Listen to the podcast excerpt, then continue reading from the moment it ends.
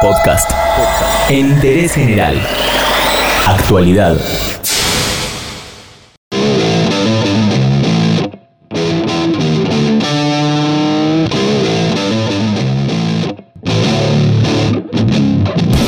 Un informe indica que durante marzo las ventas cayeron un 13,2% en locales físicos y por el contrario crecieron un 8,1% en la modalidad online. Todo esto en comparación con marzo, pero de 2018. Por eso, para saber por qué crecen las compras en Internet, estamos en contacto con Diego Urfeig, que es director ejecutivo de la Cámara Argentina de Comercio Electrónico. La, lo que compré, la última que compré fueron trapos de piso, repasadores y pañales. Pañales soy comprador virtual, no. Creo que con mi segundo hijo, que ya tiene casi dos años, nunca compré pañales en una tienda física. ¿Por qué la gente cada vez más elige comprar a través de Internet y pareciera que no va tanto a los locales?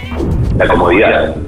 La comodidad se explica en poder comparar rápidamente precios entre diferentes lugares, poder hacerlo en cualquier momento, en cualquier lugar, mientras esté en el transporte público, desde el, de- desde el teléfono inteligente, desde la computadora, en casa, en la oficina. Esa es la principal razón por la cual la gente compra online. Es más, en algunos casos hasta está dispuesto a pagar más caro por comprar online, dícese el costo de envío, porque realmente le es más cómodo y no tiene que ocuparse, no tiene que fijarse si está disponible, si no está disponible, si eh, está abierto el local, no está abierto, lo que fuera. ¿Cuáles son, Diego, las principales fallas, los principales problemas que tiene la compra online, que por supuesto derivan en quejas? Hay algunas ventajas que percibe.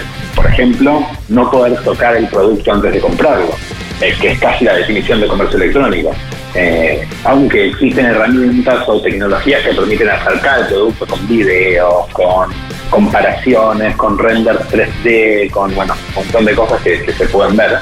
¿Aburrido de hacer ejercicio y de entrenar sin sentido en la caminadora o de cansarse en el pavimento? ¿Está frustrado porque no ve los resultados que merece? Quédese con nosotros mientras Paige Green y el gimnasta olímpico con medalla de oro Mitch Gaylord, el primer norteamericano en lograr un 10 perfecto en competencia olímpica, le presentan un revolucionario sistema de gimnasia para el hogar que se está convirtiendo en un suceso mundial con millones de unidades vendidas y contando.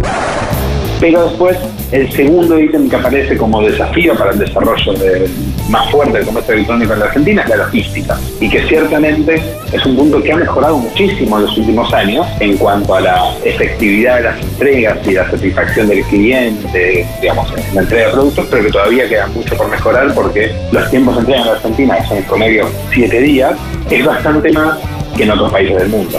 En países donde todavía el comercio electrónico está más atrasado, por ahí todavía ni siquiera se animan a comprar una tele o una heladera o, o una entrada para un espectáculo, siendo que acá esos productos son de los que más se compran, los más tradicionales del comercio electrónico, porque son productos homogéneos. Una tele de una marca y de un determinado modelo es igual a otra tele de misma marca del mismo modelo, y yo confío que si lo compro me va a llegar esa misma tele.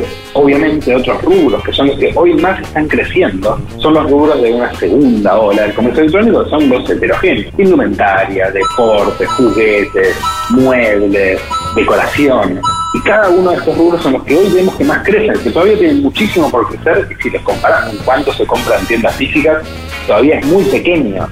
Pero sin embargo, son los que hoy más están creciendo y lo que explican también una de las características que vemos hoy en el comercio electrónico en la Argentina, que cada vez la gente se anima a comprar más cosas, más tipos de cosas. Si hasta ahora la gente compraba solamente turismo o electro, consolas o computadoras, hoy la gente está empezando a animar a comprar todas estas otras cosas cosmética y belleza, alimentos y bebidas, indumentaria, deportes, etcétera, que ya no solamente es confiar de que si yo pago el producto me va a llegar, sino si lo que estoy comprando es lo que yo creo que es. Lo más raro que compré, no sé, creo que está estar cerca por trapos de piso, cosas así, como diría, ¿cómo hacer online eso? Pero había una, una buena oferta, me compré como 10 trapos de piso para tener, eh, pero todo online. Y realmente yo creo que en ese sentido es algo que está cambiando la forma de pensar de la gente. Decir, si yo puedo solucionarlo sin tener que ir a ocuparme de ese algo, y lo consigo a un buen precio y, y- y me, me ahorro tiempo, ¿por qué no lo voy a hacer? Perfecto, no tuviste ningún problema con los repasadores ni los trapos de piso, ¿no? Ningún problema. Entérate de esto y muchas cosas más y muchas cosas más en interésgeneral.com.ar.